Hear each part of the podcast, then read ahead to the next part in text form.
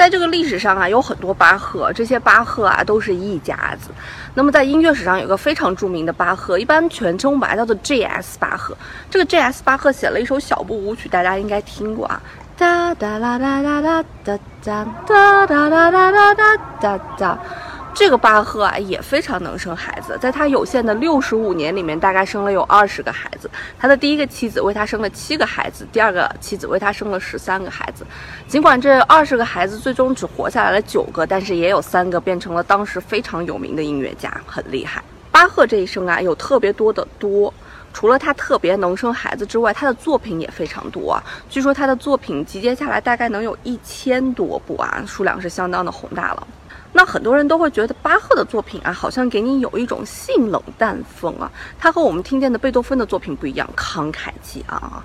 尽管他的作品给你一种安安静静的性冷淡风，但是他的作品在音乐史上的地位是非常重要的，有点像一部教科书。很多后世的音乐家都是学习了巴赫之后呢，才去进行自己的创作的。同时呢，巴赫的作品呢还有非常严密的逻辑美和结构美在里面，所以很多人也就讲说，巴赫如果不是一位音乐家，他肯定是一个数学家，他呢就是理性和感性的一个结合。我们上周跟大家介绍了复调音乐，那么复调音乐的代表人物呢，其实就是巴赫。我们上次也讲了，说复调音乐是多个旋律并行，那旋律一多呢，就容易出现打架的情况。所以在写复调音乐的过程当中，有很多条条框框，这个跟数学有点像啊，非常的难。那巴赫在写复调音乐的时候就相当的厉害了，他的厉害的点在于，尽管后宫佳丽三千，他可以让每个佳丽都很开心，他让每个佳丽很开心的同时，还能让佳丽和佳丽的关系都特别好。那把这段话放到音乐语言里面，就是巴赫可以把每条旋律都写得非常优美。除此之外呢，它还能让旋律和旋律之间也非常的和谐。那也就是它符合了复调写作的一些基本规律，遵循了条条框框，又让这个东西变得非常的优美，也有一些结构美在里面，有一些逻辑美在里面。所以，如果你看得懂五线谱，你去看巴赫的写作的作品，确实能给你一种处女座的舒适感。那每当我们提到逻辑结构严谨的时候，我们通常在形容科学家，是吗？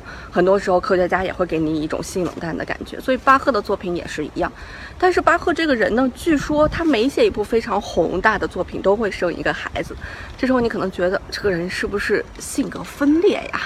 其实并不是这样子的。巴赫所写的那些性冷淡的作品呢，只是因为他所处的时期而已，这个我们就不展开讲了。而他生那么多孩子呢，却是因为他是基督徒嘛，当时基督徒是不允许打胎的，所以顺从人性就生了那么多孩子，这也是人的基本欲望嘛。